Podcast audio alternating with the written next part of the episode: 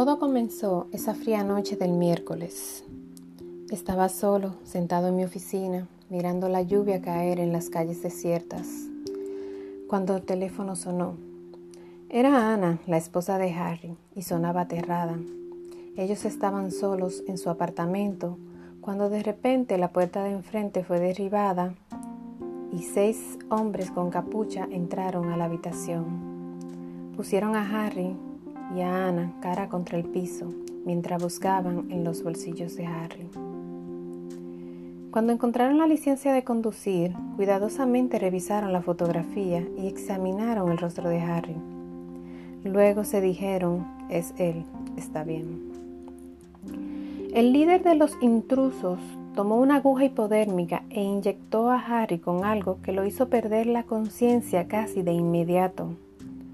Por alguna razón, ellos solo amordazaron a Ana. Dos de los hombres dejaron la habitación y regresaron con una camilla y batas blancas. Ellos pusieron a Harry sobre la camilla y se vistieron con las batas. Salieron del apartamento, dejando a Ana tirada en el piso. Ella encontró la forma de arrastrarse hasta la ventana, solo con el suficiente tiempo para ver que ellos se llevaron a Harry en una ambulancia. Ana se estaba cayendo a pedazos y le tomó varias horas desatarse. Entonces llamó la policía. Para su sorpresa, en lugar de dos oficiales uniformados, dos oficiales vestidos de civil llegaron y sin tan siquiera inspeccionar la escena, procedieron a decirle que no había nada que pudieran hacer. Y si ella sabía lo que le convenía, debía mantener la boca cerrada. Si ella insistía, sería llevada a un psiquiátrico y nunca volvería a ver a su esposo. Sin saber qué hacer, entonces Ana me llama. Ella tuvo la habilidad de anotar el número de la ambulancia y yo no tuve dificultad para rastrearla en las clínicas privadas a las afueras de la ciudad. Me sorprendió encontrarla encerrada como una fortaleza. Habían guardias y la puerta principal estaba rodeada de una muralla inmensa. Mi entrenamiento militar me enseñó cómo trepar por una pared de 20 pies, evitar los alambres y silenciar los perros guardias que encontré al otro lado. Las ventanas estaban aseguradas con barras, pero me las ingenié para doblarlas y llegar hasta la siguiente ventana, la cual estaba abierta. Al entrar me encontré en un laboratorio. Escuché un sonido en la habitación de al lado y me acerqué a mirar por la rendilla y lo que vi fue un centro de cirugía. Y allí estaba Harry. Estaba cubierto y tenía varios tubos conectados a él. Yo casi grito del asombro cuando me percaté que ellos habían removido la tapa del cráneo de la cabeza de Harry. Mayor fue mi sorpresa cuando uno de los cirujanos se acercó y sacó el cerebro del cráneo abierto de Harry y lo puso en una cubeta de metal los tubos y los cables que noté antes estaban conectados ahora al cerebro solamente.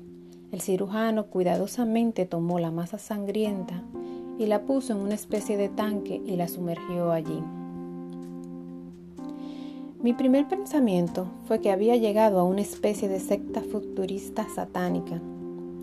Lo segundo, como Harry era un agente de seguros, Quizás esta era la forma de cobrarle por las malas prácticas de las aseguradoras en el incremento de las tasas. Si ellos hicieran eso cada miércoles en la noche, sus tasas seguro no subirían más de lo debido. Mis especulaciones fueron interrumpidas cuando una luz de repente alumbró hacia mí y allí me encontré enfrente con el aterrador grupo de cirujanos que jamás había visto. Ellos me llevaron a la siguiente habitación y me pusieron en una mesa de operación. Pensé, oh, oh, ahora será mi turno. El doctor se movió hasta el final de la habitación, pero no pude moverme para seguirle el rastro y ver lo que allí hacían. Ellos murmuraban algo entre sí, probablemente decidiendo mi suerte. Al abrirse una puerta, escuché la voz de una mujer. Apenas podía distinguirla desde donde yo estaba. La forma de sus ademanes hacía a los doctores hacían obvio que se trataba de la jefa. Entonces, para mi asombro, ella se acercó a mí y se paró frente a mí. Y me di cuenta que era mi secretaria, Margot. Cómo deseé haberle dado ese bono de Navidad después de todo.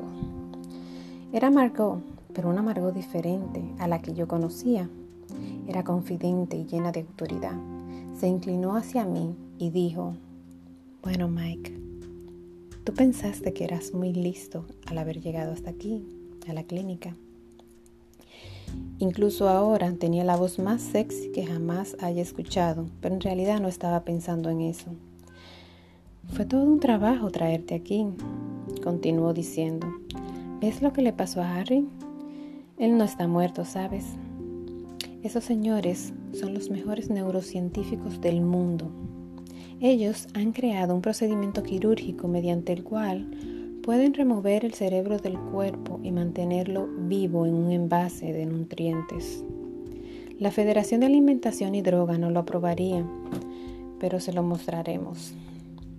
¿Ves todos esos cables conectados al cerebro de Harry?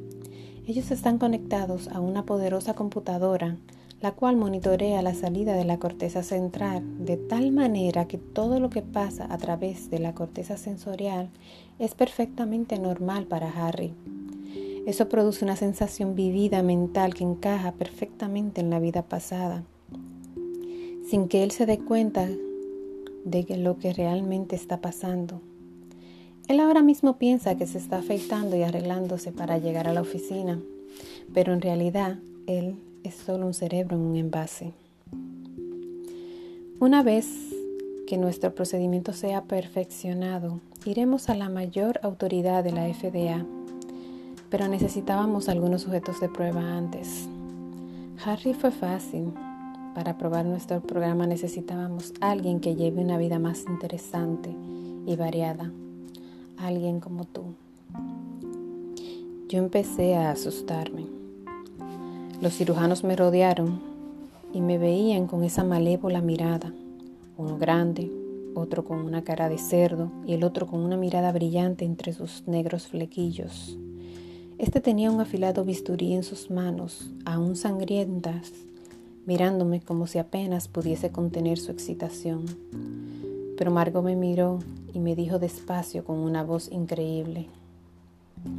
Apuesto a que crees que te vamos a operar y remover tu cerebro como hicimos con Harry, ¿verdad? No tienes nada de qué preocuparte. No vamos a remover tu cerebro, ya lo hicimos hace tres meses. Con eso me dejaron ir. Busqué la forma de irme a mi oficina, aturdido. Por alguna razón no le dije a nada a nadie de esto. No puedo decidirme. Estoy atormentado por la sospecha de que realmente soy un cerebro en un envase. Y todo lo que veo a mi alrededor es un producto de un programa computarizado. Después de todo, ¿cómo puedo yo saber? Y si este sistema realmente funciona, no importa lo que haga, todo parecerá normal. Quizás nada de esto es real. Me está volviendo loco. De hecho, he considerado ir a la clínica voluntariamente y pedir que mi cerebro sea removido. Solo así yo pudiera estar seguro.